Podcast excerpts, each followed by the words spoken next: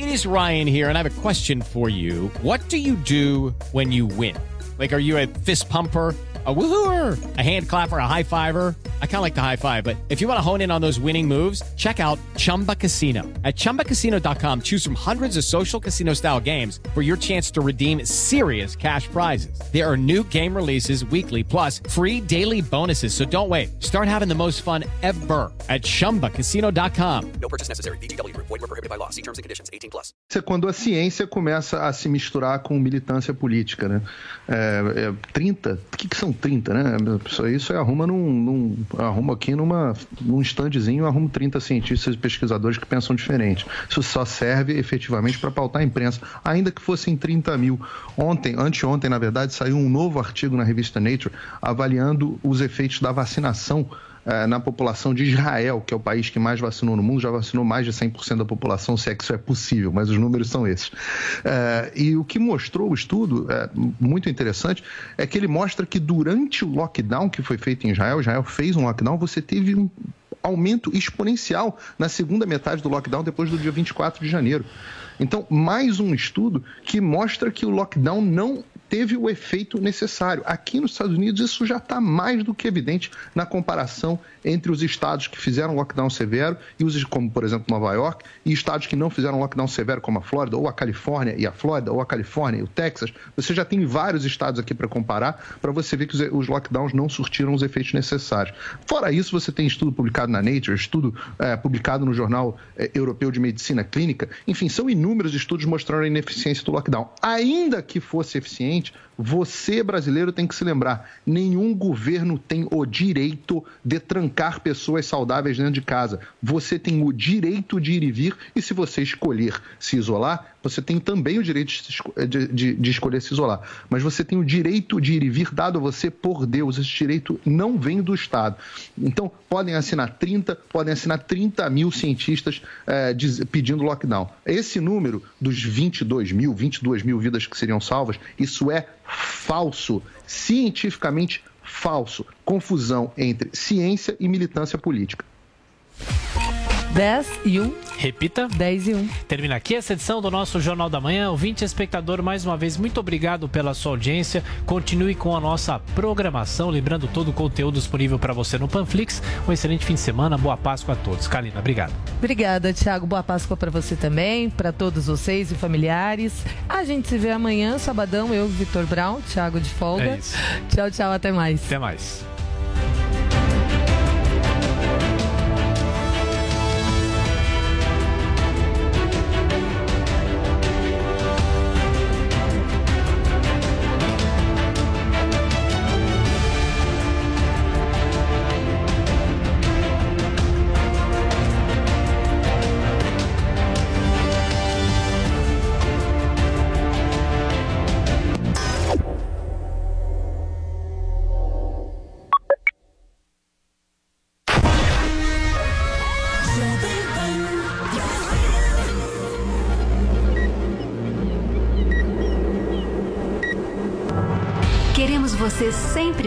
Com as lojas 100.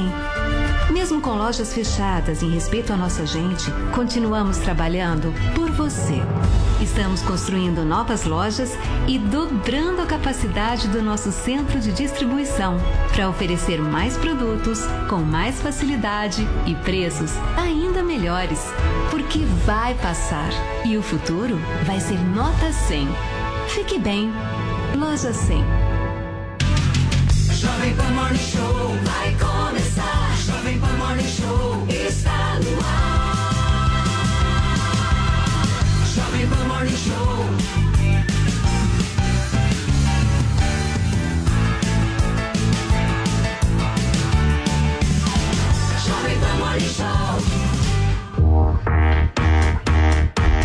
Bom dia para você, minha excelência. Seja muito bem-vindo, seja muito bem-vinda nesta sexta-feira santa, hoje, dia 2 de abril de 2021. Começa agora na programação da Jovem Pan mais um Morning Show, a sua revista eletrônica favorita, sempre de segunda a sexta-feira aqui na Pan, das 10 às 11 e meia da manhã. Comigo, Paulo Matias, Paulinha Carvalho, Vinícius Moura, Adriles Jorge, Joel Pinheiro da Fonseca, comentários de Zé Maria Trindade e, obviamente, você, a nossa excelência.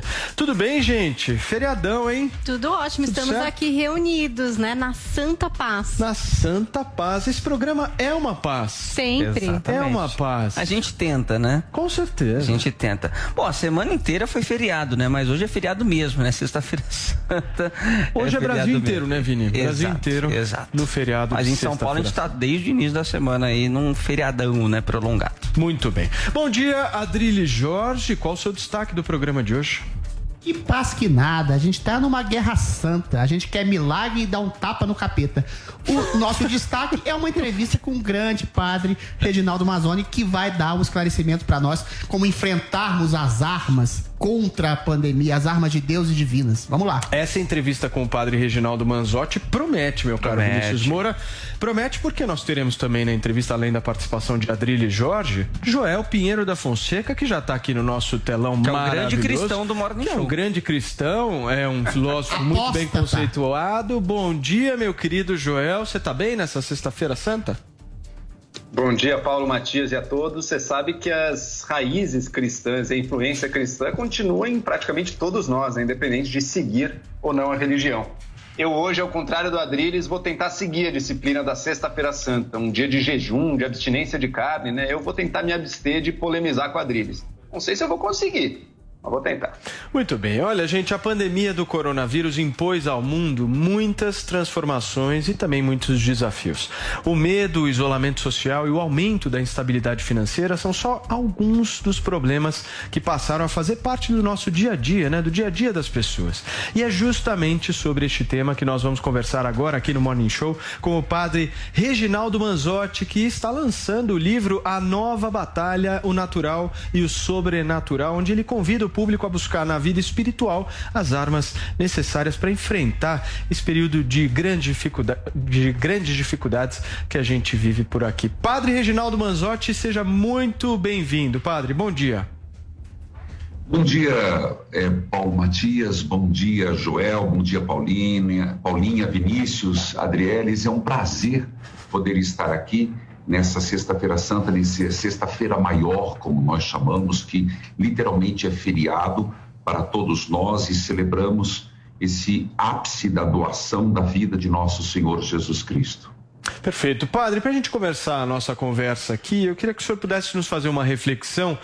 Qual é a marca que essa pandemia vai deixar na vida de cada um de nós? Olha, é, Paulo e todos que estão aí e tão- os que estão nos acompanhando, as marcas elas ficarão para sempre. Não só vai entrar na história de, de que os vossos netos e bisnetos vão ler, mas é uma marca na nossa personalidade. E muitos que não sobreviveram, que não deu tempo de chegar à vacina. Para outros, as sequelas. E eu chego a dizer que quem está com sequela ainda louve a Deus por ter sobrevivido. Mas as marcas eh, psicológicas, afetivas e espirituais, elas são grandes. Eu tenho recebido diariamente telefonemas, partilha, tenho programa de rádio também. E essas são as sequelas de, de pessoas desesperançadas. Pessoas que, primeiro, revoltadas com Deus, é algo que me preocupa muito. Tanto que várias vezes eu escuto pessoas dizerem, padre, como um caso de um Jairo que disse assim: Eu perdi minha esposa, meus dois filhos. Eu não consigo fazer as pazes com Deus. Porque Deus permitiu, porque Deus mandou esse, esse castigo para a humanidade. Será que nós merecemos tanto? Então você percebe que mexeu com todo mundo. Faz um, não é só um ano que nós estamos parados, é um ano que nós estamos confinados. E agora, nesse fundo do poço que estamos vivendo, em- e- nesse ano de 2021, as pessoas acabaram jogando para Deus a culpa, como se fosse um castigo de Deus. E eu digo literalmente: Deus não quis a pandemia, Deus não criou o coronavírus. É, é importante lembrar disso. Deus permitiu, porque nada acontece sem a permissão de Deus, mas isso serve para corrigir, mas não castigo de Deus, porque essa visão de Deus que castiga já foi suplantada por nosso Senhor Jesus Cristo, que disse: Deus é amor, e onde a essência do amor não pode não pode coabitar o ódio.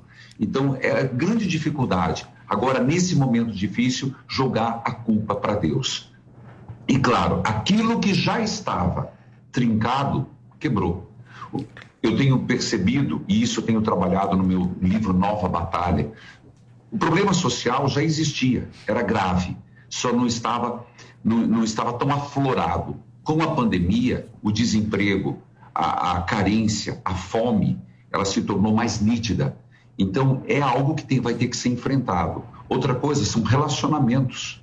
Eu li um artigo esses dias que nessa pandemia o que mais se fez foi comer, engordar, beber e rezar. Não sei em que ordem, mas quem já estava mal no relacionamento, casamentos que já estavam trincados, agora se espatifaram. E isso tem consequências muito grandes para as pessoas e para as famílias. Perfeito. Padre, é, você falou aí dessa dúvida que as pessoas têm, então, de de repente pensar por que é que Deus enviou essa pandemia, né?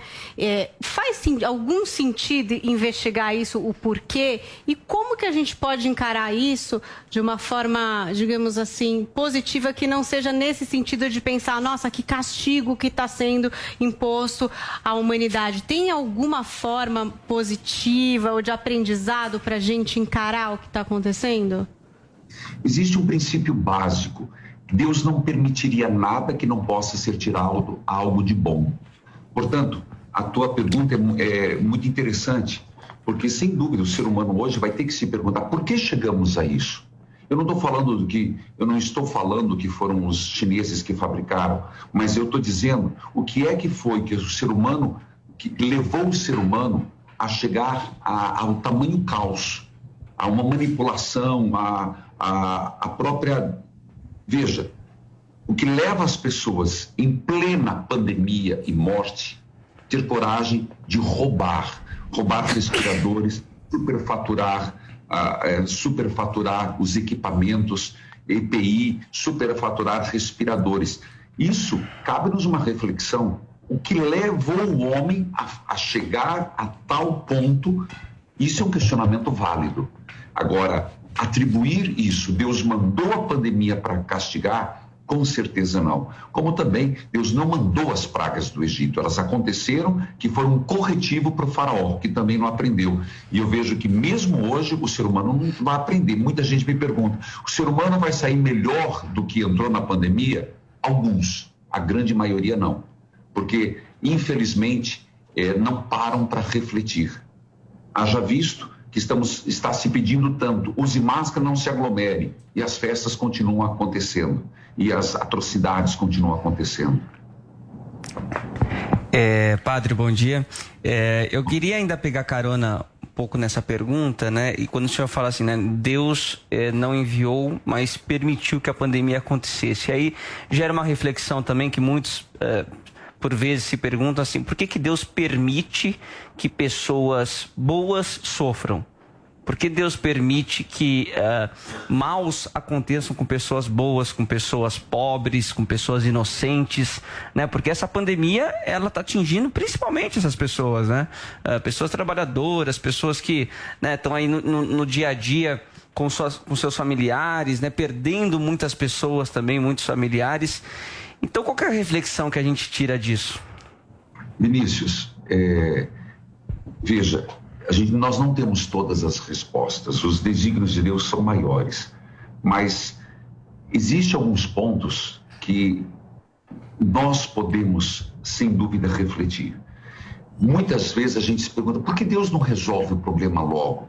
Sim. E que, como disse um apóstolo lá, que chegou e disse, saindo da Samaria: Senhor, quer que façamos cair eh, do céu uma chuva de fogo com enxofre e acabe com os samaritanos? Jesus disse: Não, não é a hora. Existe um, algo chamado importante livre-arbítrio e Deus não brinca com isso. Todos nós temos a nossa liberdade. E se Deus não respeitar isso que Ele nos deu, então nós nos tornaríamos marionetes.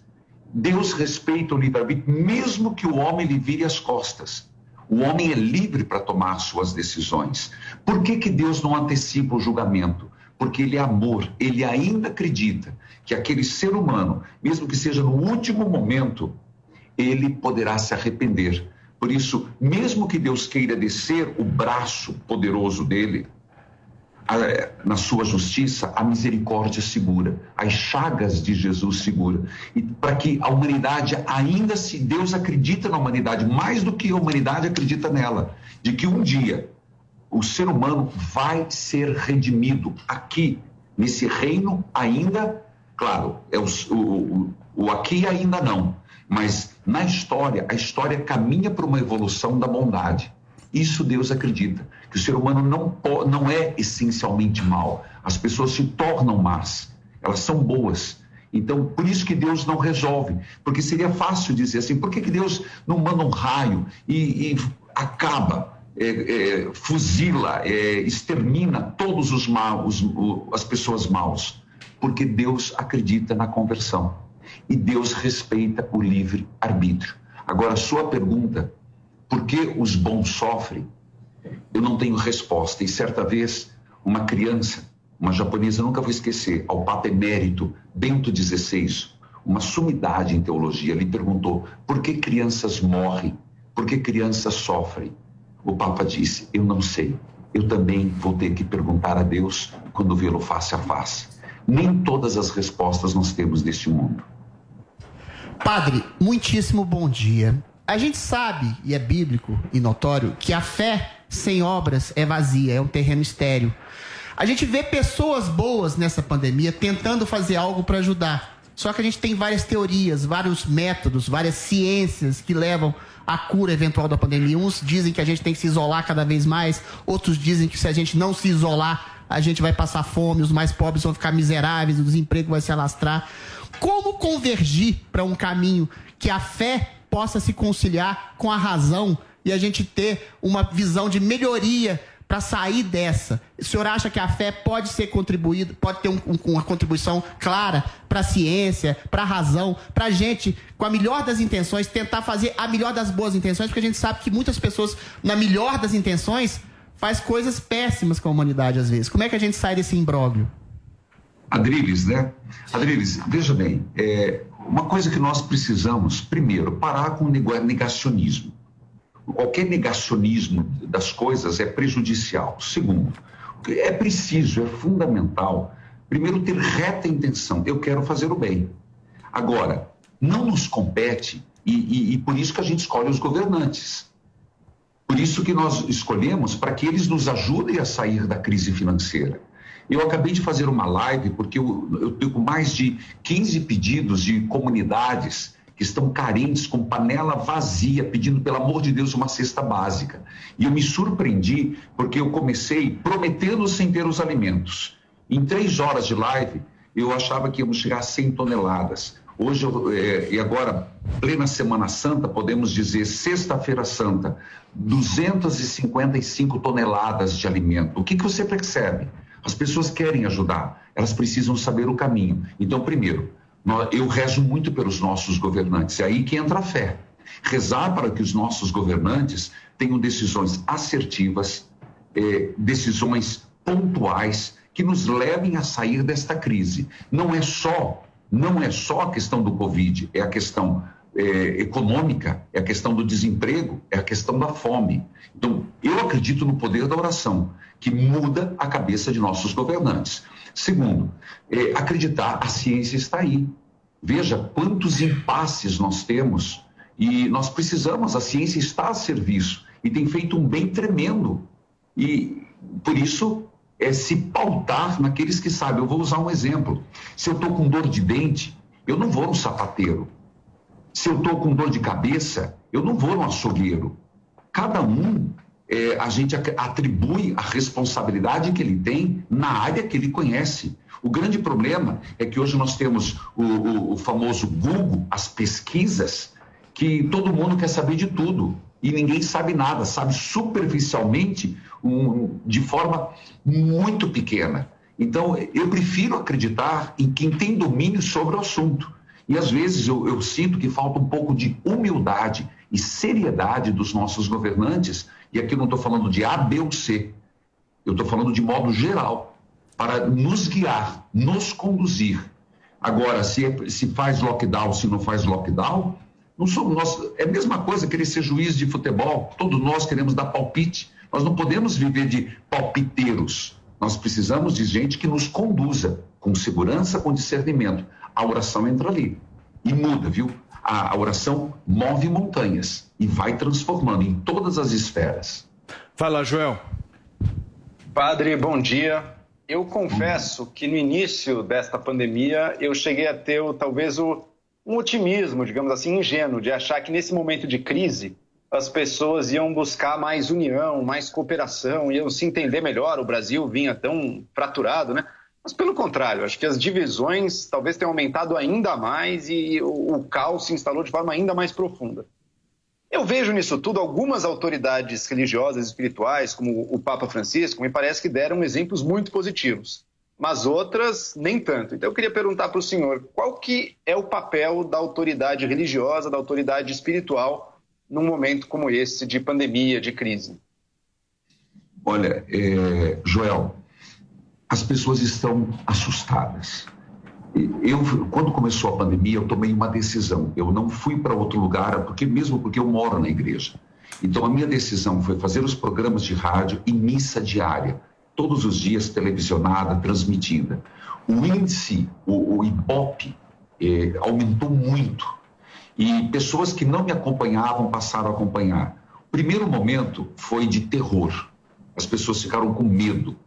E ali, você sabe que quem não aprende no amor, aprende em dor o que, que aconteceu? As pessoas começaram a procurar Deus. Procuraram. Só que se esquece muito fácil. Então a coisa começou a ficar bipolarizada, é, dentro da igreja e fora da igreja, viu? As coisas começaram a ficar muito tensas. Hoje existe o quê? Pessoas cansadas, pessoas desanimadas, pessoas depressivas. Por isso que eu escrevo esse livro, é como lidar com as armas nesse, nesse âmbito, âmbito feridas interiores seríssimas né? Índice de suicídio, eu, eu, eu recebo todo dia 13, 14, impressionante, adolescentes, jovens, pais de famílias que tentam suicídio. Qual é o papel da igreja? O papel da igreja, nosso, e isso não é alienação. Por favor, a igreja, ela não é alienada. Quem está com a palavra de Deus, ela tem um senso de justiça muito grande. Então, nesse senso de justiça, a igreja é de acusar alguns erros, porque ela é profética. E como profeta, anuncia e denuncia. Nós temos que denunciar certos erros, e o Papa Francisco faz. Quando ele, em meio à pandemia, fez a sua 33ª viagem para a, o, o Oriente, ele foi dizer alguma coisa. E o que se espera das autoridades religiosas? Que conduza o povo a serem é, é, justos, que tenham esperança. A palavra esperança, mais do que nunca, é a palavra do momento. E, acima de, e também que tenham é, docil, não é docilidade de sermos cordeirinhos, mas que ser, sejamos dóceis à ação de Deus na vida. Porque senão não tem outro caminho. É desespero mesmo. Eu tenho muito medo de pessoas desesperadas. E o meu papel é fazer com que quem tem medo quem está abatido, não se desespere. Deses... a... o desespero é a ausência da fé. É aí que entra a igreja, aí que entrou o Papa Francisco. É só lembrar aquela cena maravilhosa quando eh, o Vaticano estava vazio, a Praça de São Pedro vazia, e ele sobe sozinho para fazer uma bênção no início da pandemia. Ele, como que dizendo: venham comigo, que eu os levo até Jesus. Nós estamos juntos, isolados, mas em Cristo. Agora, padre, o, o senhor é, detalha uma característica do povo brasileiro, que é um povo extremamente religioso, e isso é verdade mesmo. Mas se a gente for é, também analisar uma outra característica do povo brasileiro, é que por muitas vezes, e historicamente, essas mesmas pessoas, além de procurar a religião, também procuraram uma espécie de salvador da pátria na política, né? Ah, o que a gente pode chamar até de um político de estimação, que a pessoa possa vir a adorar, que a pessoa possa vir a defender, que a pessoa até por muitas vezes possa vir até a se matar por ele, né? A gente já viu casos de, de idolatrias assim que são assustadoras. Eu queria uma visão sua, como é que o senhor enxerga essa mistura de política com religião que por muitas vezes acontece aqui no país? Olha, Paulo, eu, eu sou um cara político, mas não sou politiqueiro. É uma diferença. A igreja, ela tem um papel muito importante na política. Qual é o papel? O papel de esclarecer. Agora, é, eu acredito que não concordo que se faça, antes se fazia as eleições de cabresto, voto de cabresto, nem voto religioso. Eu não peço para votar em A nem B. A Igreja Católica é muito ponderada nesse ponto. Tanto que se um padre sai para ser candidato, ele é caçado. Usar a palavra, ele, ele perde o seu uso de ordens. Agora, a igreja, ela não pode, ela não se esconde nas sacristias. Ela tem que dar é, elementos para a pessoa fazer um discernimento. Por exemplo, vamos lembrar, a, a lei da ficha branca, quem foi que, que, que mais estimulou isso? Claro que se chega a certos momentos na política que as opções são bem difíceis, né? Os votos para se escolher são bem difíceis. Agora, a igreja não pode se omitir de clarear, de dar elementos, de, de, de apresentar para que a pessoa, na sua consciência, faça a sua opção. Mas é lamentável. Não existe salvador da pátria. Agora, o grande problema do brasileiro, é, é, eu percebo, que coloca a pessoa lá, mas não acompanha. É como se, na hora do voto, eu escolho quem, quem acompanha o seu vereador. Você votou, caramba. O que, que ele está fazendo lá na Câmara dos, do, dos Vereadores? É, tem, tem um sentimento, né, padre, de dever cumprido das pessoas que elas acham que numa democracia é somente o voto que vale. Então a pessoa vai lá, digita o número na urna e missão cumprida. Só daqui a quatro anos. Isso é um equívoco, né? Equívoco, nossa, é um equívoco muito grande. E eu sou, eu sou um cara, eu sou um padre que cobro muito. Inclusive, muita gente, você me apoia? Eu falei, não apoio não. É, a, o apoio ele se faz nas suas ações. E acredito que todos nós precisamos ter clareza disso. Senão o Brasil é, vai ser, só mudar de nomes e os problemas vão continuar os mesmos. Padre, é, eu queria conversar com você a respeito de uma de certa forma, uma polêmica que aconteceu aqui durante esse, essa pandemia foi a questão de se caracterizar as igrejas como serviço essencial, no sentido de que pudessem ficar abertas em momentos de fechamento, né? Pelo menos aqui no estado de São Paulo, dependendo de que estágio a gente estava. Que antes saber... não era, depois acabou se é, tornando. Depois né? acabou se tornando com a permissão de ficar aberta. O senhor considera que igreja é serviço essencial, deve ficar aberta, não deve ficar aberta? Como que o senhor se posiciona em relação a isso? Eu, primeira coisa, eu sou um padre que respeita as autoridades, no sentido, também fechei a igreja, cheguei a colocar eh, fotos das pessoas, me mandavam fotos, e chegaram mais de 100 mil fotos, coloquei nos bancos. Mas respondendo diretamente sua pergunta, sem dúvida é essencial. Porque desde que você, se você entender o ser humano como corpo, alma, espírito, você, a, a alma também tem que ser nutrida na fé. E por isso eu acredito que seja é essencial sim. Se é com 15%, 30%, mantendo a distância, é, usando álcool em gel, o uso obrigatório de máscara, mas a, a fé é essencial, porque nós não somos só corpo. Negar isso é achar que nós só somos matéria. Por isso que as pessoas estão desesperadas. Você vai desesperadas e, e, e, e ao mesmo tempo sem esperança, estão desacreditadas de que essa pandemia vai passar. É, e o que, que acaba fazendo isso? Gerando angústia, sofrimento, depressão. Se nós pudéssemos estar mais presentes na fé, as pessoas estariam mais é, animadas, mais é, protegidas do ponto de vista na vida espiritual. Vini.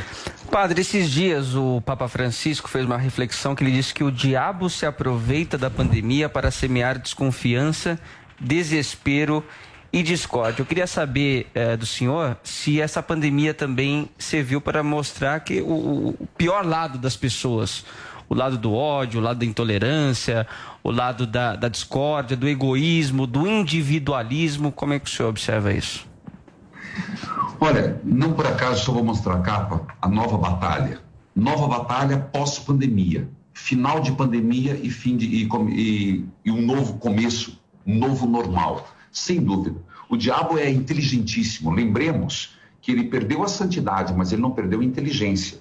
O diabo é Lúcifer, um dos arcanjos, o luciferário, aquele que segurava a luz, que se rebelou contra Deus. Ele foi expulso do paraíso, metaforicamente, uma análise, ele foi para o inferno, mas ele não perdeu a sabedoria. E ele se aproveita. É só deixar uma brecha, ele toma conta. Então, aquilo que já era ruim se agravou. A pessoa já era gananciosa. E chegou a pandemia, o inimigo aproveita mais. Eu não vou perder. Se eu puder ganhar dinheiro no medicamento, eu vou subir o quanto é o que estão precisando agora, vou subir tudo, vou aumentar os preços. O, o, inimi- o diabo existe, ele é real, ele não é. Muita gente quer dizer que o- o- é um pensamento, é conversa de igreja. Não, o diabo é real, é um anjo decaído.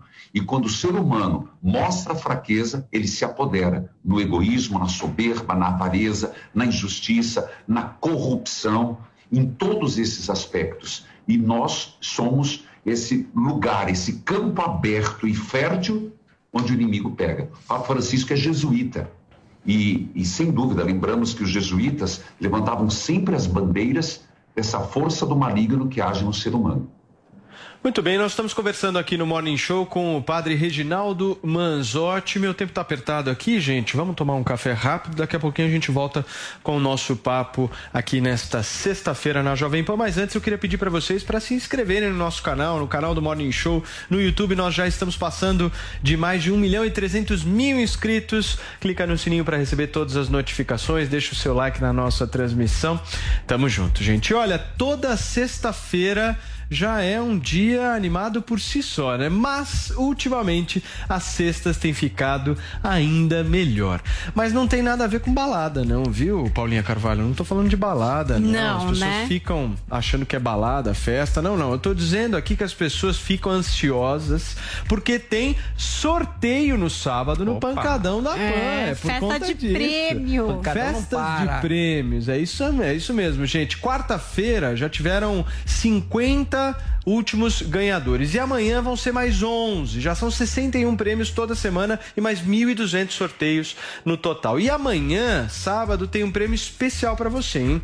Amanhã, alguém, algum sortudo, vai levar um Volkswagen Virtus zero quilômetro para casa. Já pensou você se inscrever agora, você que está nos ouvindo e nos assistindo no Morning Show, você se inscreve agora e vai ganhar um Virtus amanhã, Vinícius Moura. Isso é uma loucura, né? Você vai deixar Quer esse negócio passar em branco? Quer mais o quê? Você deixa, Vinícius Moura? É óbvio que não. Você tem que ir agora pro site do Pancadão. Corre lá no site pancadãodeprêmios.com.br se inscreva agora, que é para você não ter perigo, né? De você simplesmente não ter chance de ganhar um carrão desse e, obviamente, depois es- esquecer, né, gente? É bem fácil a inscrição, é facinho mesmo. Você só precisa acessar o pancadãodeprêmios.com.br, preencher seus dados, os dados do seu cartão e pronto. Ah, Paulo, mas vou ter que pagar alguma coisa? Vai, mas são só 66 centavos por dia. Ô, Paulinha Carvalho, não dá para participar? Não dá pra participar. Olha o que tem de 66. prêmio aqui, Meu, Smart olha a quantidade TV, de umas coisas. Não, não vem com desculpa não, que eu sei que você tem 66 centavos por dia para para participar do nosso pancadão aqui. E tá muito legal, gente. Não existe um, um, um prêmio, não existe um, um pancadão da maneira como esse que o Dapan criou para todos vocês. O sorteio, gente, acontece às 8 horas da noite. Em seguida, você já pode conferir se o seu nome tá entre os ganhadores lá no site também. Pancadão da Jovem Pan, Pancadão da Pan. Todo dia tem uma pancada de prêmios para você. Jovem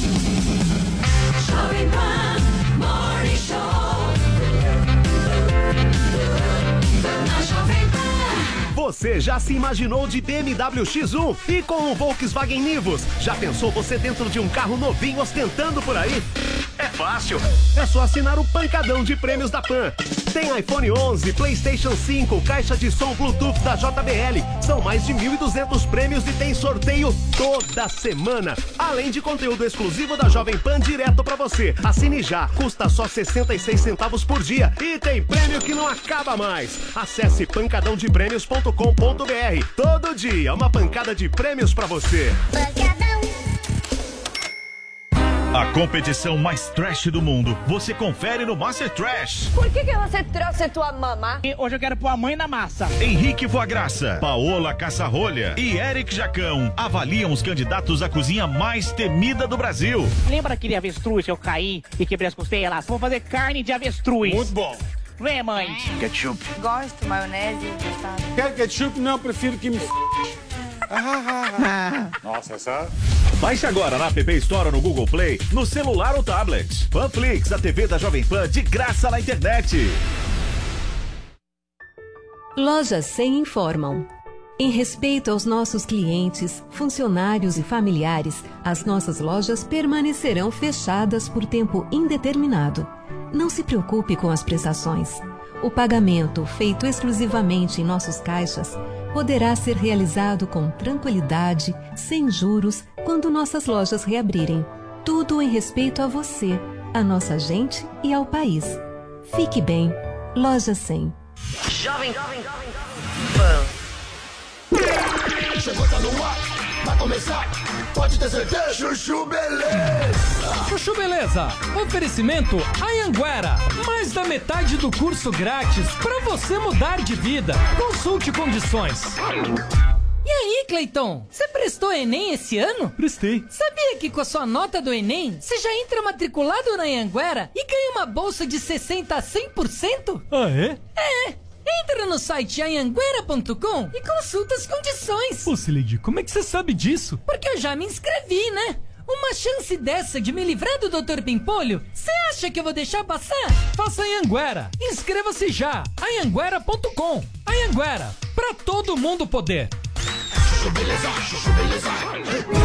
Doutor Pimpolho. Tá, Wagner. Me manda então os relatórios que eu assino e te devolvo, beleza? Tá, pode deixar, doutor Pipolho. Ah, então tá, meu. Abraço. Tá, tchau.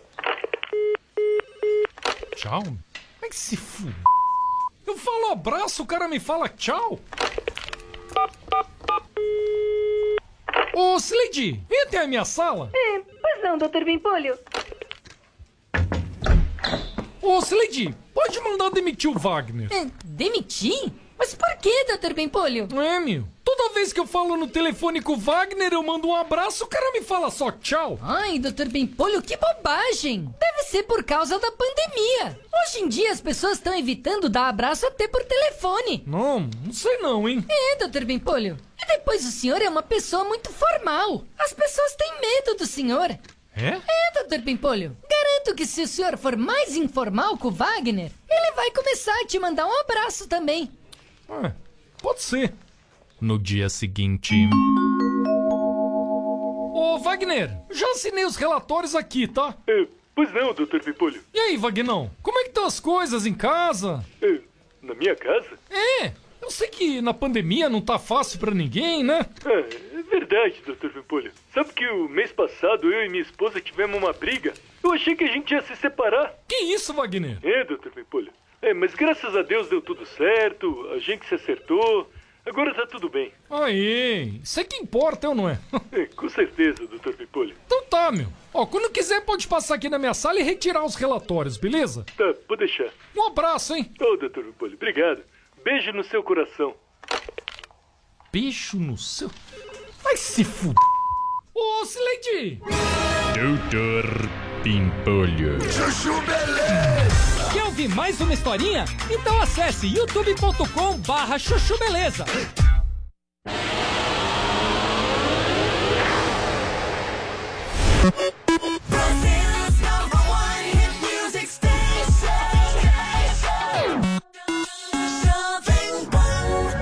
Volta aqui na programação da Jovem Pan, no Morning Show, nesta sexta-feira santa, entrevistando o padre Reginaldo Manzotti, que está batendo um papo super legal com a gente aqui, sobre vários assuntos, política, religião, fé. Agora a próxima pergunta é do nosso Adriles. Vai lá, Adriles. Padre, até uns 30, 40 anos atrás, a gente sabe que o casamento é uma instituição em uma certa crise desde a modernidade, né? As pessoas permaneciam casadas exatamente porque era quase que uma lei, um dever social para além da questão religiosa, né? Hoje em dia, nas últimas décadas, as pessoas se separam. Ah, ao primeiro esboço de falha de comunicação, eu vou para outra, fico com outra pessoa. Só que as pessoas se esquecem que a gente, se a gente não construir em cima de uma relação, toda relação tende a esmorecer. O senhor vê nessa pandemia que as pessoas ficam cada vez mais isoladas, introspectivas, dentro de seus lares, em que o número de divórcios também tem aumentado. Senhor vê como um teste para o casamento? Ou seja, é curioso, né, como a proximidade excessiva pode gerar uma crise. você contemplar a pessoa que você ama, você discutir com a pessoa que você ama, você tentar se revelar e revelar a pessoa que você ama para você mesmo. Isso é um teste. A pandemia pode ser, aí sim, uma espécie de teste, essa clausura, esse confinamento, para que a gente se reconheça no outro e tente melhorar as nossas relações mais íntimas, sobretudo com nossos familiares. Sem dúvida, a sua colocação é muito interessante. É, nós sabemos que algumas estatísticas saíram de que, de fato, o divórcio aumentou. Só que o que aconteceu? Já não estava bem. As pessoas, é, Adriles, o, o casamento, por mais que parece moda separar, vou partir para outra, eu recebo muito isso, e tem casos que eu aconselho. Né? Quando o grau de insatisfação, se há violência, se há agressão, tem que partir mesmo. Parte para outra, não tem, como, não tem conversa. Como é que vai manter um casamento onde tem agressão? Mas, do contrário, as pessoas só acabam mudando o, relacionamento, muda pessoa por pessoa, o problema está nela. Então, a pandemia fez descobrir o que há de melhor em nós e o que há de pior. É, o fato de não trabalhar, ficar dentro de casa, o homem mostrou aquilo que tem de bom, aquilo que tem de pior, a mulher também, os filhos também dentro de casa, é, desculpa a palavra, apurrinhando toda hora, não vão para a escola, não vão para a creche, não vão para o playground. Mas o que, que, é possível nisso? Se reinventar. Se a pessoa conseguisse é, elencar os pontos positivos, dialogar os pontos negativos, acaba sendo um teste, mas um teste não para separação, para melhorar o nível de felicidade, o nível de encanto, de admiração. E isso orienta muito, tenho não só no livro, como nas minhas palestras, nos retiros que eu prego, nos programas que faço. Pare de olhar o negativo. Pare de ficar olhando a meia jogada fora, o sapato fora do lugar, a calça do avesso, a, co a cozinha suja. Veja aquilo que o outro tem de bom. E quando a gente passa a ver os pontos positivos, cresce a admiração.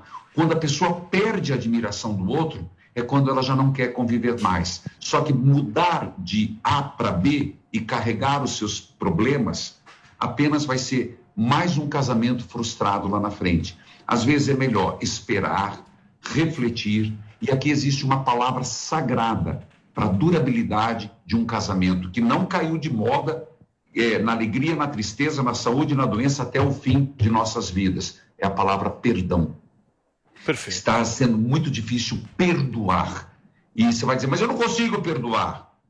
É uma decisão. Perdoar não é sentimento. Eu decido perdoar. E isso é possível fazer. É o mandamento de Jesus. Fala, Joel. Padre, a gente sabe que hoje no mundo o catolicismo consegue se expandir, especialmente na África, na Ásia. Mas onde o catolicismo era religião tradicional, ele tem perdido espaço. Na Europa, o crescimento das pessoas sem religião. E aqui no Brasil, um crescimento muito intenso de igrejas evangélicas e do protestantismo de maneira geral. Como é que o senhor, um padre católico no Brasil, acredito que ainda seja a maior nação católica do mundo, mas vem perdendo esse espaço aí para igrejas evangélicas? Como é que o senhor observa esse fenômeno? Isso é um fenômeno.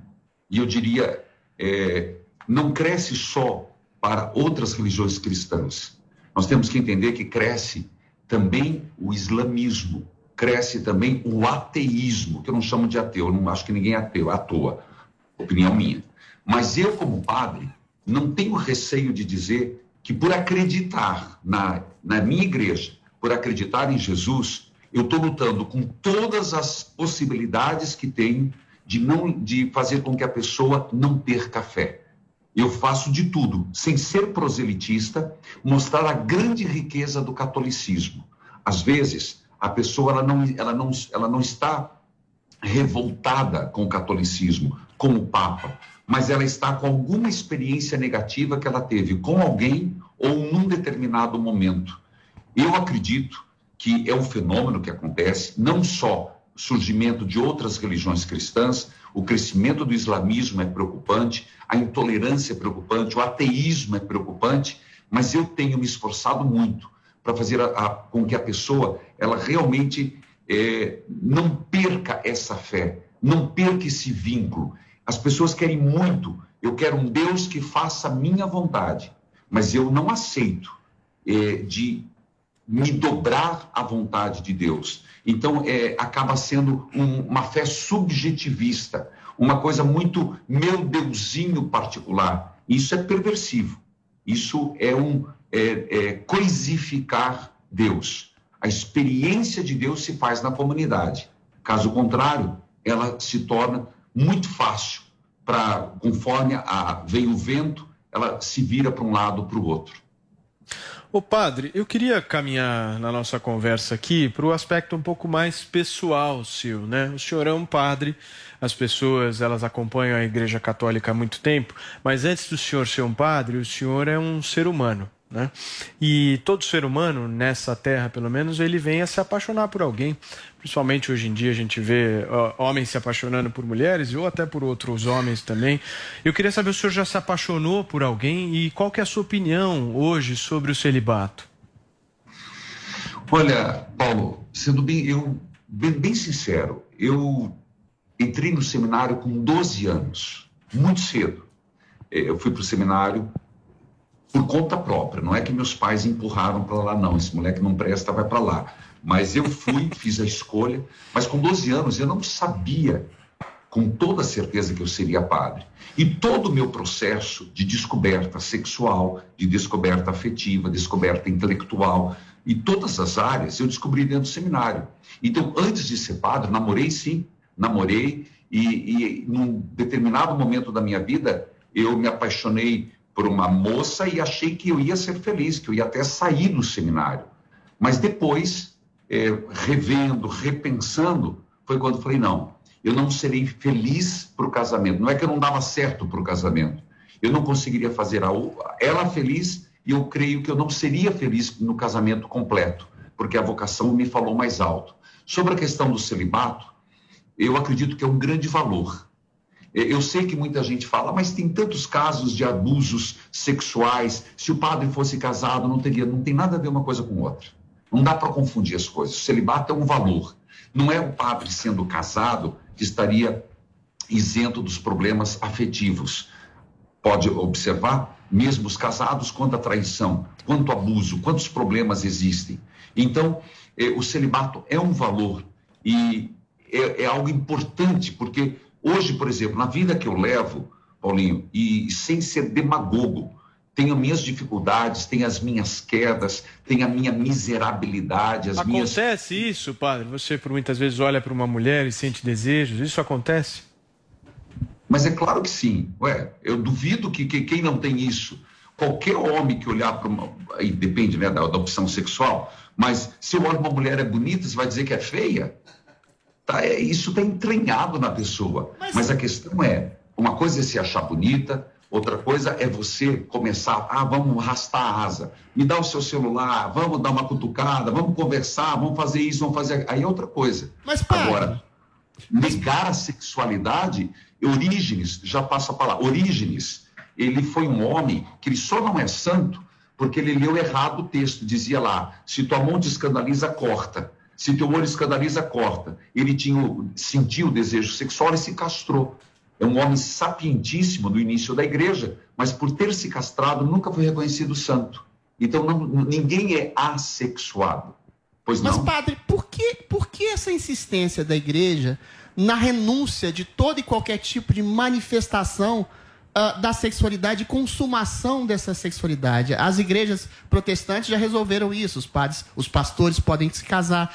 Essa renúncia da sexualidade não provoca problemas tão graves na igreja, por exemplo, você confina uma série de homens num celibato, num, num, num, seminário durante anos, a probabilidade de acontecer relações homossexuais, por óbvio, é muito maior. Ou seja, não seria mais interessante você libertar para a construção da sexualidade, aquela que se converte inclusive em amor, em vez de castrar, entre aspas, toda e qualquer tipo de manifestação da sexualidade, como se fosse a gente ir direto para o céu como anjinhos castrados. Ou seja, não seria melhor a igreja resolver esse problema acabando com essa instituição do celibato e resolvendo uma educação da sexualidade para o amor, para os padres, inclusive, para o sacerdócio, inclusive? Concordo e discordo porque eu acredito, com todo respeito, se colocou no mesmo balaio problemas bem distintos. E vou tentar explicar. Uma coisa é o que eu penso sobre os padres casarem. É uma coisa. Outra coisa, o, o fato de terem homens morando junto não quer dizer que vão ter relações homossexuais. Mesmo porque quantos gays. Mas é mais, é mais mais gays propício, né, padre? da igreja.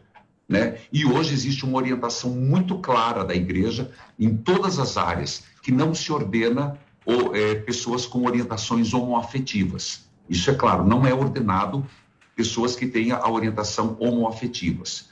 Mas que no futuro próximo, o Papa Francisco tentou, mas no futuro próximo, poderá acontecer que os padres sejam casados. Isso pode acontecer, já é no Oriente, e isso não é uma questão de dogma, mesmo para o catolicismo. O senhor defende porque isso? eu acredito que é inevitável que isso aconteça, apesar de que eh, acredito no valor da castidade. Hoje eu vivo a castidade e busco a castidade, mas eu acredito que no futuro próximo teremos padres casados, sim. O Papa quase colocou, mas ele recuou num passado recente. Mas no futuro acredito que isso possa vir a acontecer. Mas isso não tira os problemas que existem. Não é com isso que vai se resolver. E a palavra castração não é o que acontece. Não é o padre castrar a sua sexualidade, é redimensionar a sua, a sua sexualidade. Ora, o problema, o marido e mulher não são chamados a viver castos? São. Marido e mulher vivem a castidade. Não é que não vão transar, mas um vive para o outro. São castos entre si. Então a castidade é um valor. Padre, agora ainda sobre este assunto, quando a gente passa pelo outro lado, né, sobre como os fiéis enxergam a figura ah, do padre, né? O, o Paulo falou aqui sobre a adoração, né, na questão dos políticos, mas isso também tem com relação a líderes ah, religiosos e recentemente o senhor foi alvo até de uma grave acusação que depois não se confirmou, de uma jovem que disse que teria engravidado do senhor. Quer dizer, as coisas acabam se misturando, né? Essa relação ah, que, o, que o líder religioso tem com os fiéis, como que é lidar com isso também, com esse distanciamento que também é necessário para não poder causar essas confusões? Olha, é, eu fui vítima de muitas fake news, É, umas bastante dolorosas, outras menos, mas sempre machuca, né? Toda calúnia. Mas é natural, é, a gente exerce, ou acaba exercendo na vida da pessoa um papel importante. E pode acontecer que a pessoa confunda os papéis. Só que eu digo, no meu caso, menos. Por quê? Porque eu sempre me posiciono, o fato de eu estar aqui com esse colarinho branco, é, klezma, é, que é exatamente para lembrar, sou padre, eu não me apresento sem isso. Agora tenho feito umas gravações no Instagram e também nas redes sociais de camiseta, mas eu procuro evitar. Por quê? Porque é fácil confundir. Só que também é fácil confundir com um casado, eh, com um colega de trabalho. A questão é quando há essa confusão de você ter maturidade de dizer, ó, daqui não passa. Aqui você vai me, me confundir e você vai se confundir. É você trabalhar com naturalidade. Afinal de contas, nós estamos falando com pessoas cheias de sentimentos, de afetos, de também de frustrações. Então é, é você ter claro o que você busca. Você está querendo se aventurar nessa área, vai se machucar. E eu acredito que uma alma dividida, um coração dividido é um coração enfraquecido, seja para um padre, seja para um casado. Um coração dividido, ele se estraga, ele se enfraquece.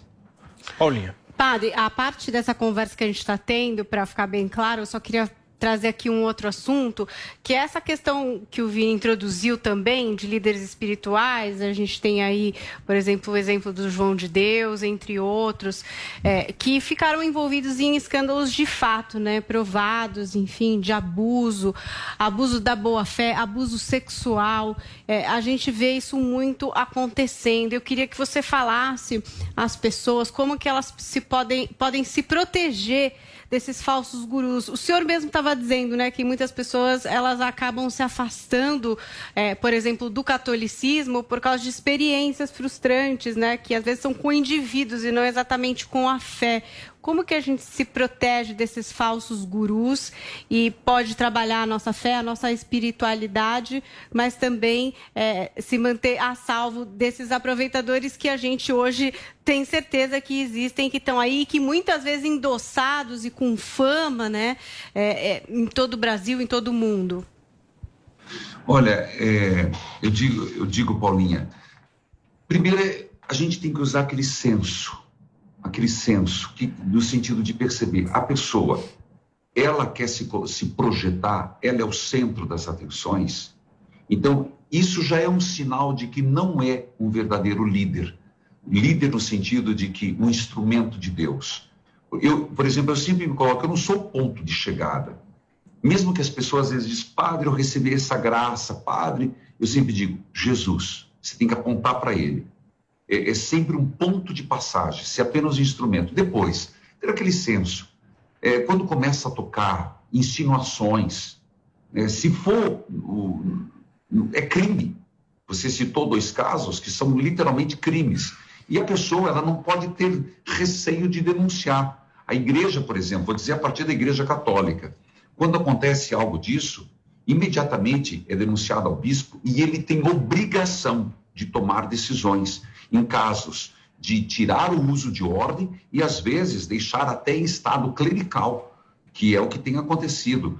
É, eu digo que na Igreja Católica estamos na tolerância zero, é a palavra que se usa do Vaticano a todos os cantos, para todos os bispos, exatamente para que não haja esse tipo de abuso. Não só abuso sexual, mas esse abuso é, afetivo, onde a pessoa se sente manipulada pelo outro.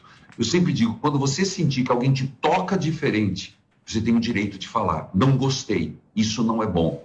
E, claro, quando se trata de algo escandaloso como esse, a denúncia. Eu acho que os, o, nós precisamos ter mais coragem de lidar com esses tipos de monstros que se aproveitam das pessoas fragilizadas. Perfeito. Joel, para a gente caminhar para o fim já, por favor.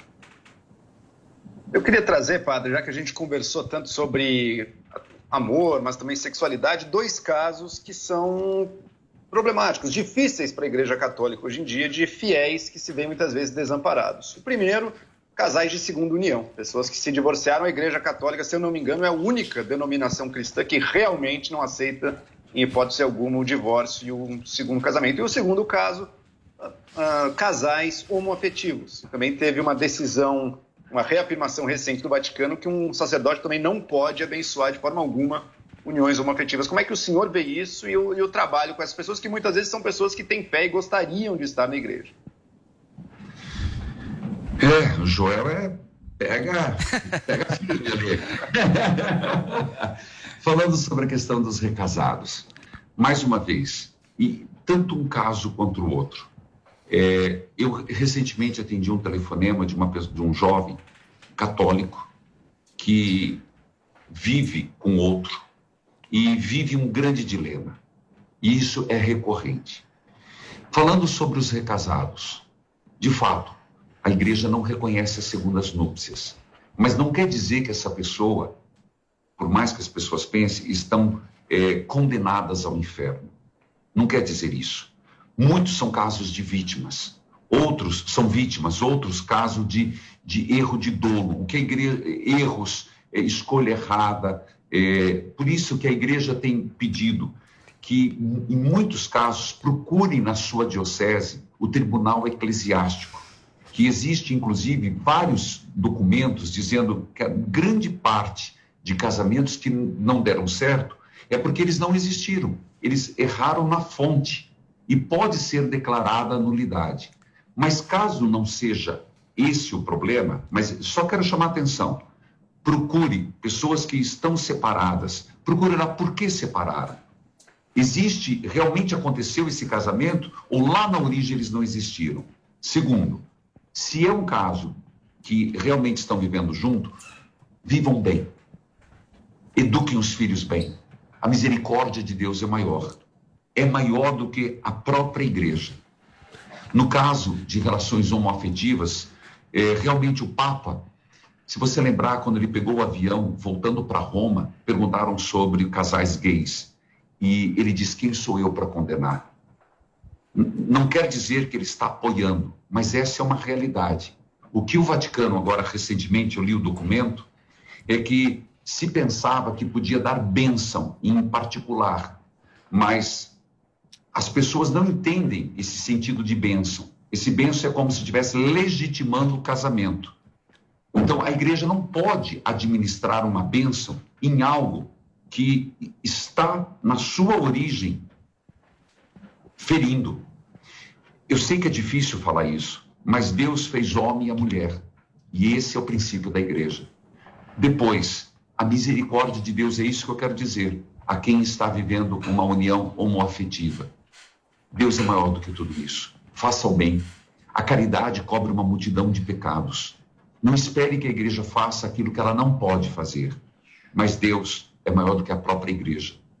Eu vejo muita gente tentando, lutando. Não escolheram se assim são. E aqui eu não quero entrar em outras áreas, dizer se é lícito, se é ilícito. Eu só quero dizer, são pessoas amadas de Deus que estão tentando viver do jeito que pode. E quem sou eu para julgar? O que eu faço é rezar e dizer: façam o bem, vivam de forma honesta, lutem naquilo que podem e a bênção de Deus, na sua misericórdia, ele o fará. Adriles. Padre, quando a gente busca uma religião, sobretudo o cristianismo, a gente está buscando um sistema de sentido, e através desse sistema de sentido, uma forma de ser feliz. E a gente percebe, a gente fica um tanto quanto confuso, que Deus chama todos não só a ser cristãos, mas a serem santos. E a gente percebe que os santos, os mártires da igreja, tiveram uma vida miseravelmente sofrida. Eu queria que o senhor fizesse uma reflexão sobre a pontual diferença entre a felicidade frugal, o prazer frugal, e se é possível uma felicidade frugal no meio cristão nesse sentido, em contraposição à realização. Cristo, por exemplo, foi crucificado, morto, torturado, massacrado, mas tinha no seu ato de perder a vida para salvá-la e salvar a humanidade, um ato de comunhão e de abraçar a humanidade. Como é que a gente pode encontrar um tipo de felicidade dentro dessa realização no cristianismo que é tão sofrida? Olha, hoje nós estamos na Sexta-feira Santa.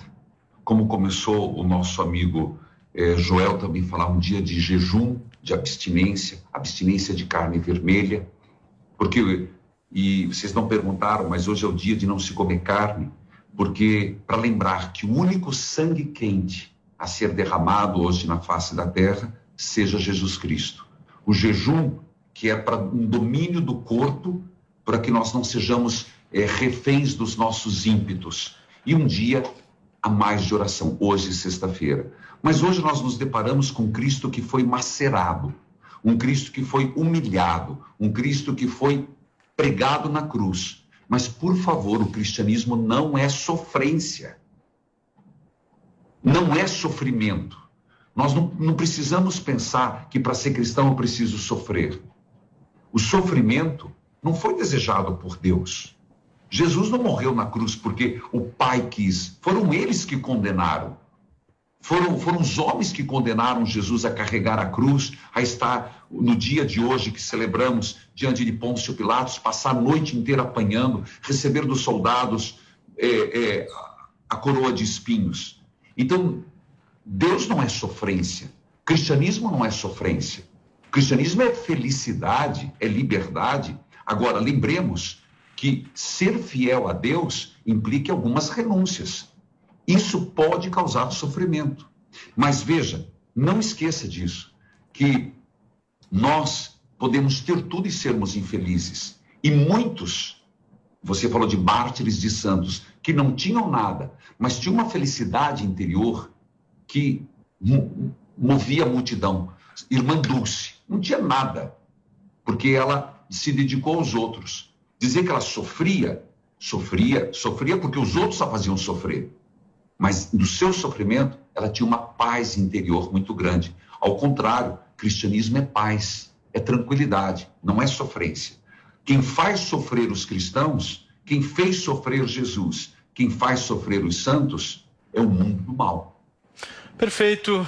Nós batemos um papo aqui, entrevistamos nessa Sexta-feira Santa o padre Reginaldo Manzotti. Padre, para a gente finalizar mesmo a nossa conversa aqui, eu queria que o senhor pudesse deixar uma mensagem. Afinal de contas, hoje é um dia muito especial para o catolicismo. Eu queria que você, para a nossa audiência, deixasse a sua mensagem nesta Sexta-feira Santa. Primeiro, gostaria de agradecer muito, Paulo. Obrigado, Paulinho. Obrigado, Joel. Obrigado, Vinícius. Obrigado, Adrieles. Obrigado quem está nos acompanhando. E eu gostaria de deixar minha mensagem que muito breve nós vamos ter a Páscoa. E na manhã da ressurreição, algumas mulheres pegaram os perfumes e foram até o túmulo de Jesus para encomendar o corpo. E a preocupação era: quem vai nos tirar a pedra? A pedra era pesada. Quando lá chegaram, a pedra já tinha sido removida. Eu diria que nós hoje estamos vivendo esse mesmo momento. Estamos diante de um túmulo, estamos numa pandemia, com uma grande pedra no nosso caminho. E a gente fica se perguntando quando essa pedra irá rolar. Eu creio piamente que Páscoa é isso, rolar a pedra. E o Senhor não está demorando, ele está caprichando. E com certeza as pedras nessa Páscoa podem ser roladas pela força do ressuscitado.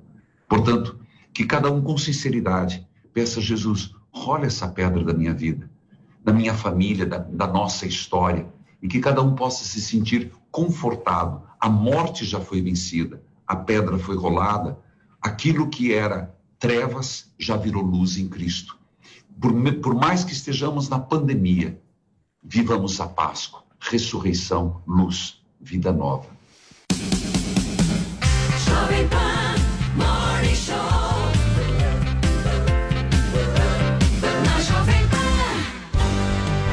A verdade pode doer. E ela virá na sua cara. Bolsonaro, meu marido, ele só escuta o Ney Mato Grosso. Isso não é coisa do passado? Não, isso é coisa de passivo! Mitadas do Bolsonaro. Manda a sua pergunta. Eu vim da Bahia, vim direto da Bahia pra cá. E muita gente lá queria te conhecer. E você não sabe quem perguntou por você. Quem? Noé. Que não é? Noé da sua conta. Baixe agora na App Store no Google Play, no celular ou tablet. Panflix, a TV da Jovem Pan de graça na internet. Quais são as novas medidas para acabar com os velhos problemas do Brasil?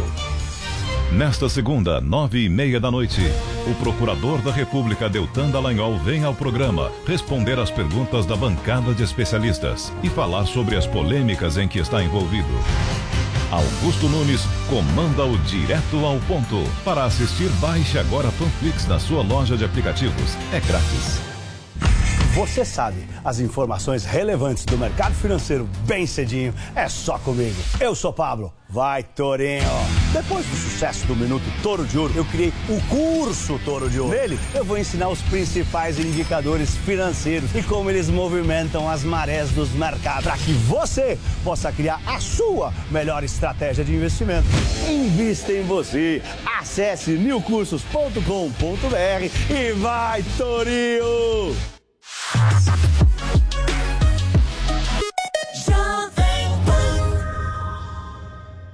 Você já conheceu alguém que não gostasse de inovação? Eu também não. Por isso eu viajei pelo mundo todo buscando as inovações mais importantes que estão sendo feitas em vários segmentos. Da arquitetura ao entretenimento, da alta tecnologia à mobilidade, da educação à saúde. Meu nome é Clodoaldo Araújo e tudo que eu descobri de mais surpreendente pelo mundo todo eu vou mostrar para você em Rota da Inovação. Você é meu convidado especial para viajar nessa rota. Juntos nós vamos conhecer pessoas, produtos, serviços, projetos e iniciativas que estão mudando a vida de muita gente. Não perca a chance de descobrir como inovar pode ser cada vez mais importante para sua vida e para sua carreira. Rota da Inovação, quartas e sextas-feiras na Panflix e no YouTube Jovem Pan News. Porque quem não inova, não cresce. Queremos você sempre bem com as lojas 100. Mesmo com lojas fechadas em respeito à nossa gente, continuamos trabalhando por você.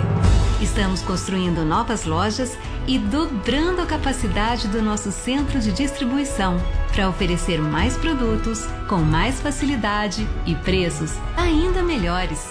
Porque vai passar e o futuro vai ser nota 100. Fique bem. Loja 100.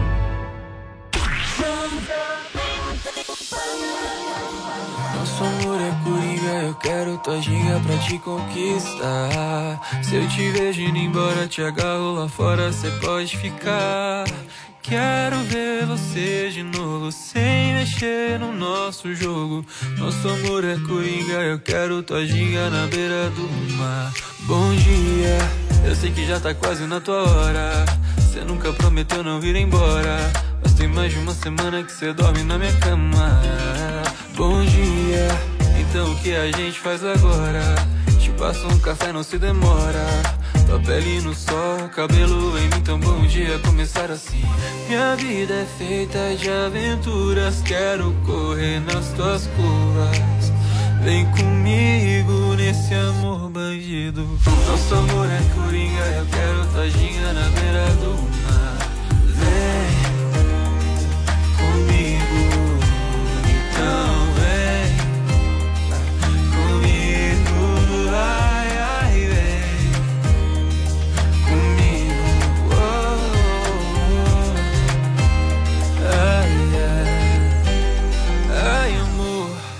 Eu tenho tanto pra falar. Você conhece o meu navegar. Uma parte de mim tem medo e outra parte quer ficar. Eu sou pro que der e vier. E se for pra ser, seja o que Deus quiser. O crime só compensa se você tá junto. Somos um do outro, somos tanto mundo. Me chama pelo nome, vem me ver. Eu não quero amar, eu quero você. Nosso amor é coringa, quero tua ginga na beira do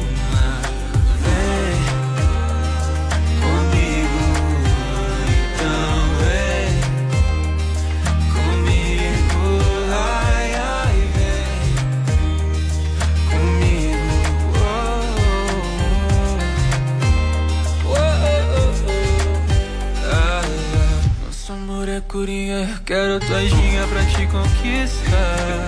Se eu te vejo indo embora, te agarro lá fora, cê pode ficar. Quero ver você de novo, sem mexer no nosso jogo. Nosso amor é coringa, eu quero tua ginga na beira do mar.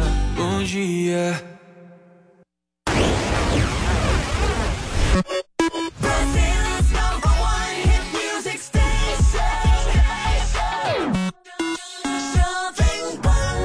Pan lançou neste ano a campanha O Brasil Não Pode Mais Esperar, em prol das reformas estruturantes aqui no país, gente. Nós já chegamos em abril, precisamos pressionar os políticos, o Congresso Nacional, a Presidência da República, o Judiciário, todo mundo para caminhar nessa direção. O Brasil precisa de reformas. Vamos ouvir mais um depoimento.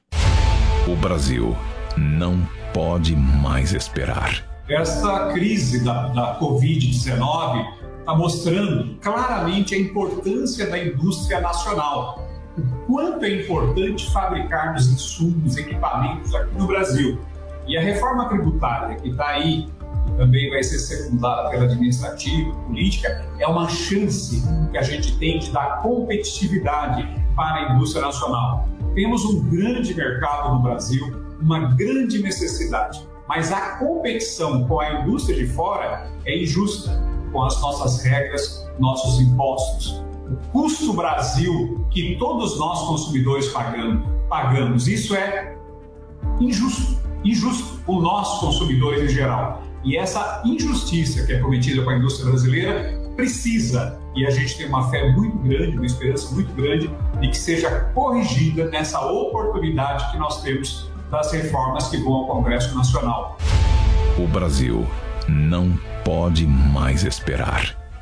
Pessoal, no início dessa semana nós tivemos um debate especial sobre a Covid-19 aqui no Morning. Nós conversamos com o epidemiologista Pedro Halal e também com o infectologista Edmilson Migovski, que tem posições divergentes sobre vários aspectos de como lidar com a pandemia.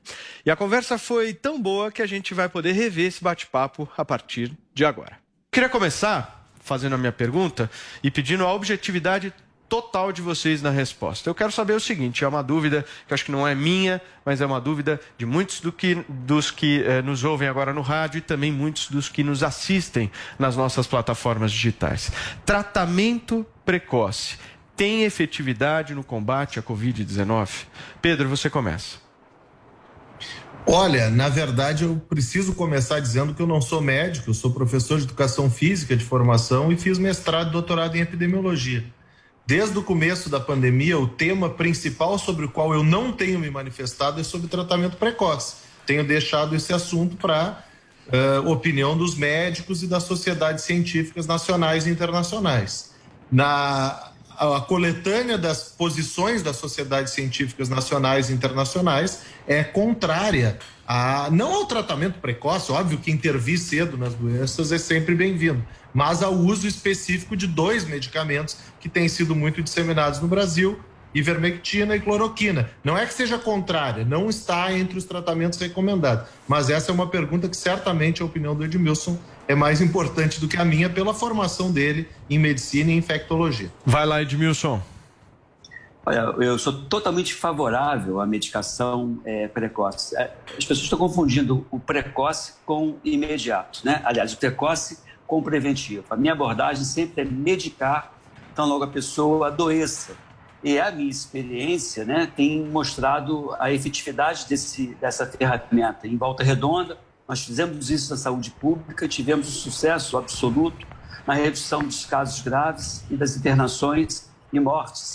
É, lá em Volta Redonda, nós tratamos 604 pacientes com nitazoxanida, sempre com acompanhamento médico, é, que é o anito, nome comercial, né? não é ivermectina, não foi hidroxicloroquina, embora até ache que esses medicamentos também têm o seu lugar e já tem algumas, algumas é, trabalhos mostrando a sua eficácia. O problema é que as pessoas é, iniciam a medicação tardiamente, depois querem colher os frutos favoráveis dessa, dessa medicação, ou fazem preventivamente, antes da pessoa adoecer, e acaba colhendo os eventos adversos. Então, a minha conduta, a minha orientação é intervir imediatamente, tão logo a pessoa tem sinais sintomas sugestivos da Covid, e na minha conduta, a gente assume a nitazoxanida como sendo o medicamento mais apropriado por conta da segurança e da sua eficácia. Então, eu sou favorável. E tem para mim, se nós estivéssemos fazendo a medicação desde o início, nas pessoas que adoeceram, o número de mortes no Brasil, e aí é, é um chute, é uma percepção, não é uma certeza,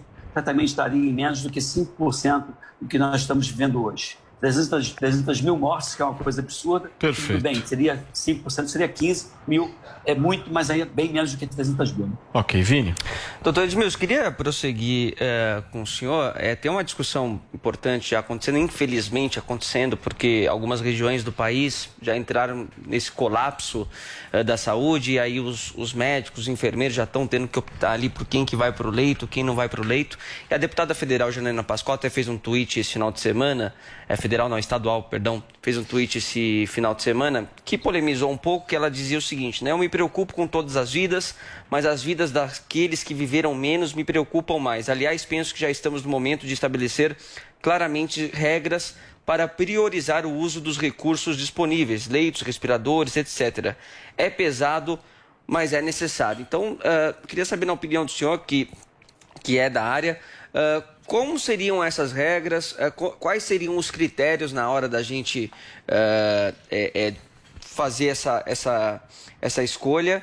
E, e também no- na questão da vacinação, dos grupos prioritários que, são, que têm sido escolhidos, né? os idosos, os profissionais de saúde. Qual é a opinião do senhor também com relação a isso? Isso que você comentou, né, da escolha de Sofia, é pesado, né? Não é uma decisão fácil, mas também não é uma decisão, não é um problema atual. Todos os médicos que trabalham em terapia intensiva passaram toda a vida decidindo quem teria a maior viabilidade de ser, de sair vivo, sem sequelas, e já se pondera isso desde que o mundo é mundo, desde que existe terapia intensiva. E, infelizmente, essa questão da escassez de leitos de UTI não é uma coisa que se acentuou na Covid-19, mas é algo antigo. Nunca se teve vagas sobrando em terapia intensiva, no setor público principalmente.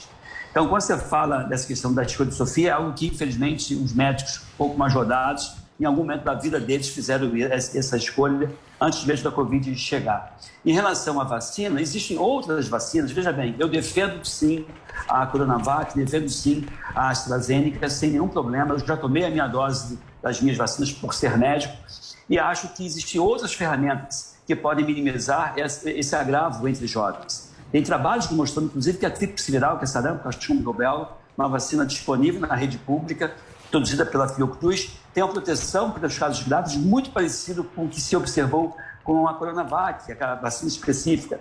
Então, eu acho que a gente tem que começar a lançar mão de algumas, alternativas. Não dá para você ficar fazendo a mesma coisa sempre e querer, fazendo a mesma coisa sempre, resultados diferentes. Então a gente tem que fazer intervenção de medicar o jovem também precocemente e provavelmente o desfecho vai ser não agravo e não é, terapia intensiva para esses jovens também. Agora não dá você sempre fazer a mesma coisa e querer alguma coisa diferente. Então eu acho que poderia inclusive nesse momento ampliar a vacinação da tríplice viral, que tem uma proteção também é, para a Covid e tentar é, medicar precocemente. Essas duas in- iniciativas certamente vão fazer com que os leitos de UTI comecem a ficar um pouco mais tranquilos. Então, quem é mais idoso tomou a vacina de coronavírus, ok, ótimo. E quem não é idoso, que não chegou a vez ainda, toma tríplice viral. Não vai fazer mal nenhum e pode realmente, pelos trabalhos apresentados, é, conferir algum tipo de proteção também para a Covid-19. Doutor Pedro, o senhor discorda de algum ponto que o doutor Edmilson coloca? Eu queria complementar sobre a questão da priorização das vacinas. Ah, um dos motivos da pergunta, eu imagino, seja essas novas ah, ideias de que ao invés de ter começado a vacinação pelos idosos, deveria ter começado pelos adultos Isso. em idade produtiva, que Exato. circulam mais. Que foi um exemplo que Singapura, um mês, um mês e meio atrás, ah, manifestou que faria. Na verdade, eu não concordo com essa estratégia. Eu, eu acho que a, a, a posição que foi adotada pelo Brasil e pela grande maioria dos países é a mais correta. Começar vacinando por profissional de saúde e depois em nível decrescente de idade. Por que, que eu defendo isso? Eu acho que, como pesquisador, a gente tem que defender e tem que explicar por que, que defende.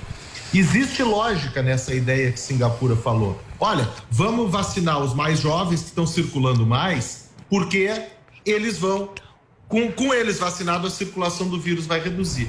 Mas os testes de fase 3 que foram publicados para todas as vacinas, Coronavac, AstraZeneca, Pfizer, Moderna, Janssen, eles não foram sob nível de transmissão, eles foram sob gravidade da doença no nível individual. É isso que a fase 3 faz. E já que os ensaios de fase 3 diziam que as vacinas conseguiam reduzir muito a chance, especialmente de casos graves, eu acho que está correta a postura brasileira de começar a vacinar de forma decrescente por idade, ao invés de vacinar de forma crescente por idade.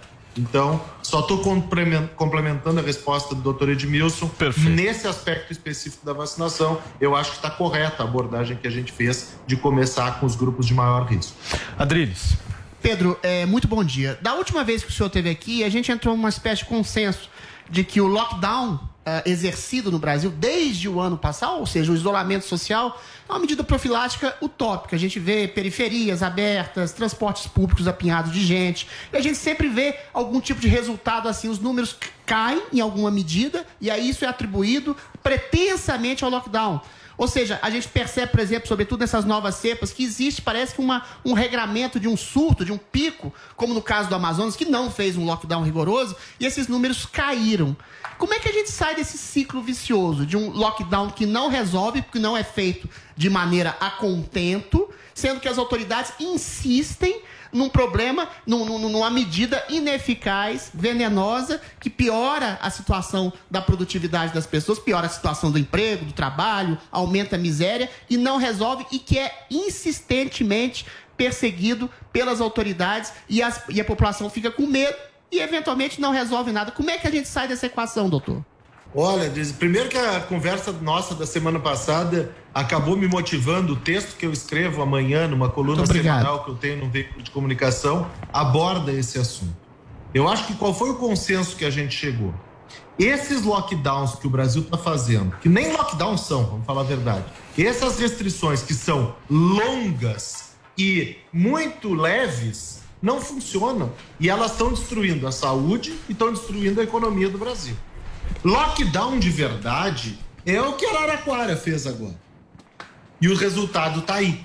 Não tem como a gente discordar do resultado, mesmo ainda podendo ter flutuação amostral, etc. Mas é evidente que Araraquara conseguiu ah, reduzir a circulação do vírus muito, chegando a números próximos de zero.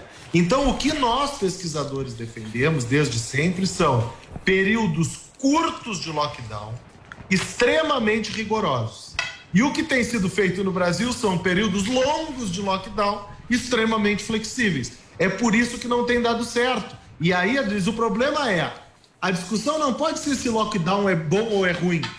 Porque lockdown não é bom ou ruim. Lockdown é necessário em algumas situações de forma intensa.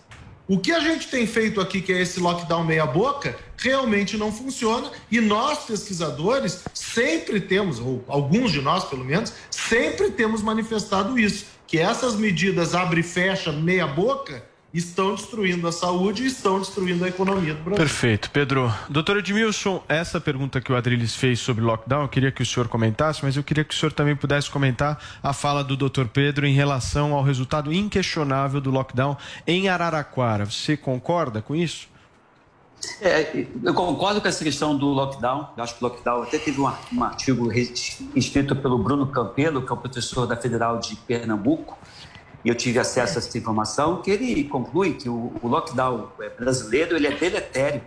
O lockdown brasileiro favorece a transmissão do vírus. O lockdown brasileiro faz com que aumente o risco de cepas eh, diferentes das cepas eh, ori- originais, inclusive com possibilidade potencial dessas cepas não serem protegidas com, com as vacinas existentes.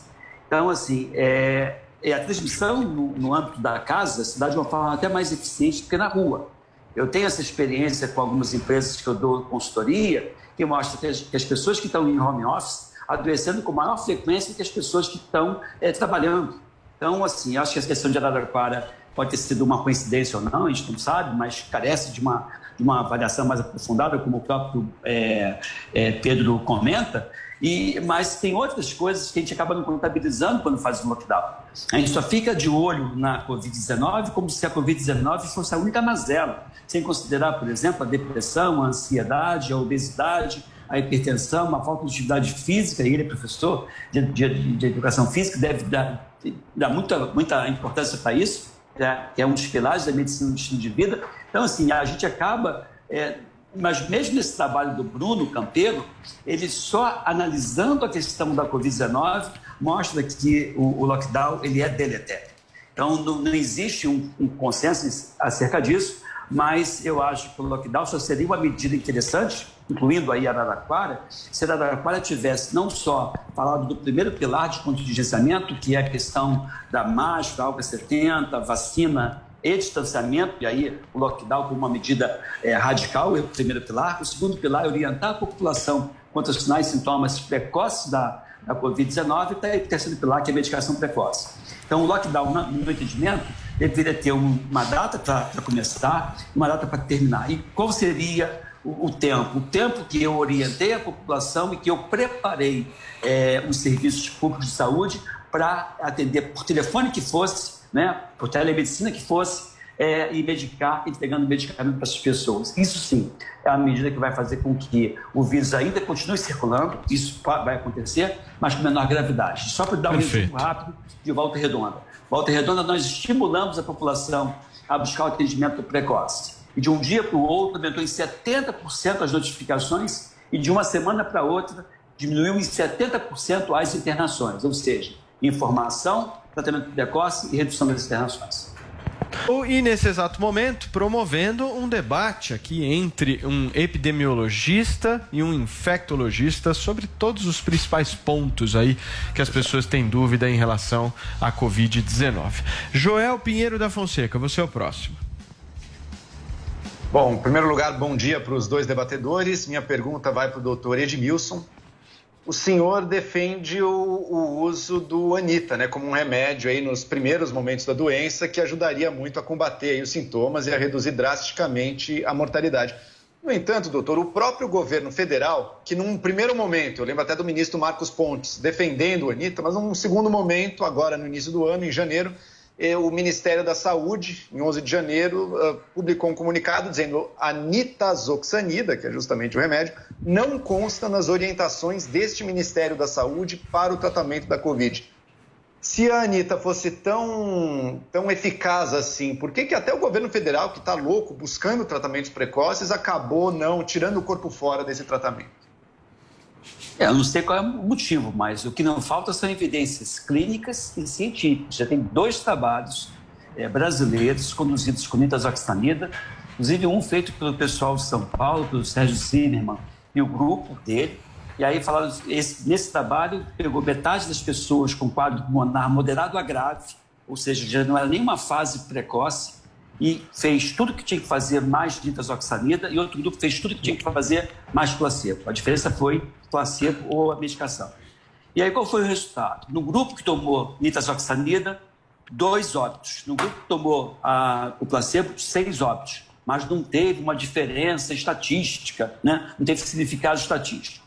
Por outro lado, o grupo que tomou o medicamento, nitazoxanida, teve média seis dias de internação e o grupo que tomou placebo, 14 dias de internação. E no grupo que tomou é, o placebo, relatando mais eventos adversos que no grupo que tomou a medicação, porque o mal-estar que a doença provoca acabou sendo confundido com um eventual é, é, evento adverso. E tem um outro trabalho da Patrícia Rocco, que mostra também uma redução da carga viral. Então, eu acho que faltou, infelizmente, peito de quem está na liderança para bancar uma medicação que é segura, eficaz e muito, muito, muito barata, porque não tem patente mais. A medicação que, se uma prefeitura for adquirir isso, tem sete, oito ou nove empresas que fabricam esse produto no Brasil, está saindo hoje o tratamento completo por 30, 36 reais. E uma diária de UTI custa 1.800 a 2.000 reais, sem contabilizar dor, sofrimento, sequelas e possibilidade de morte. Perfeito. Eu tenho essa experiência de volta redonda, uma experiência clínica, e tenho também orientado outros colegas. E eu já totalizo mais de 3 mil pacientes tratados de uma forma precoce, com zero falência respiratória, zero óbito. Você não considerar isso é desprezar aquele ditado que diz contra fatos e dados não tem argumento. Talvez por ser uma medicação barata e sem o glamour de uma medicação cara e com patente, ela fica é, sendo colocada é, de lado. Inclusive, tem na bula do medicamento que tem ação antiviral para rotavírus, norovírus, e tem pesquisas que eu conduzi, já trabalho com essa molécula há mais de 10 anos, mostrando, inclusive, que ela tem ação antiviral contra outros vírus. Qual é a vantagem dessa informação? É que quando você olha para o paciente e diz, olha, para mim isso é um quadro de virose, e eu acho que é Covid-19, e eu errei, não foi Covid-19, foi um outro vírus qualquer, como, por exemplo, Zika vírus, chikungunya, dengue, essa medicação, comprovadamente, em avaliações in vitro, em laboratório, ou mesmo avaliações em vivo, mostra que essa medicação tem ação antiviral contra vários outros vírus. Perfeito, e não doutor. lançar a mão dela, eu acho que é, é um desperdício, infelizmente. Não, é, antes do, do professor eh, Pedro comentar, é, além disso que o, que o doutor está comentando, professor, eu queria que, que até porque é mais a sua área também, como você falou, e a política de testes também, né? É, O Brasil falhou muito nessa política de monitoramento do vírus também, que a gente poderia ter alcançado resultados melhores nesse sentido. Essa pergunta mim? Não, para o Pedro. É pra pro mim. Pedro, pro Pedro. Ah, tá. Primeiro, primeiro sobre medicamento, eu vou manter aí a minha posição, né? Eu não, não, não, não, pela minha formação, eu prefiro ficar com o posicionamento dos órgãos internacionais, das sociedades científicas e dos médicos, como o doutor Edmilson. Então, não vou entrar no mérito do, do medicamento em específico, até porque eu não tenho conhecimento detalhado sobre o efeito viral dele. Mas sobre a questão da testagem, eu acho que, na verdade, são nossos dois principais erros na pandemia. É a baixa testagem e o não rastreamento de contatos. Eu digo isso faz muito, faz mais de um ano, né? A gente não testa para contar caso. Em epidemiologia de doença infecciosa, a gente testa para identificar logo os casos, isolar e evitar que eles transmitam a doença. E por isso que a gente deveria fazer também rastreamento de contato. Eu, quando tive Covid em dezembro, ninguém me perguntou com quem que eu tive ah, contato próximo nos últimos sete dias. Isso é o beabá da vigilância epidemiológica. A gente deveria ter a vigilância procurando os infectados, perguntando com quem que eles tiveram contato nos últimos dias, indo atrás ativamente dessa pessoa, dessas pessoas, isolando e testando. Então, quando a gente cita o exemplo da Austrália e da Nova Zelândia, não é porque a gente está com ciúmes dos outros países. Na Austrália, teve um estado esses dias que teve um caso. E para evitar a disseminação, eles testaram 30 mil pessoas ao redor desse caso para evitar que o vírus ah, disseminasse. Então, testagem em larga escala e rastreamento de contato é o beabá da epidemiologia das doenças infecciosas e, infelizmente, nós não fizemos isso no nível federal, no nível estadual e no nível municipal, praticamente em todo o Brasil. Paulinha. Queria trazer aqui a colocação do Gederson Eugênio, que é nosso ouvinte. Ele escreveu aqui para a nossa hashtag Debate Covid. E ele colocou o seguinte: ó, pergunte aos especialistas se a imunidade de rebanho é uma falácia ou é cientificamente provado. Começa você, doutor Edmilson.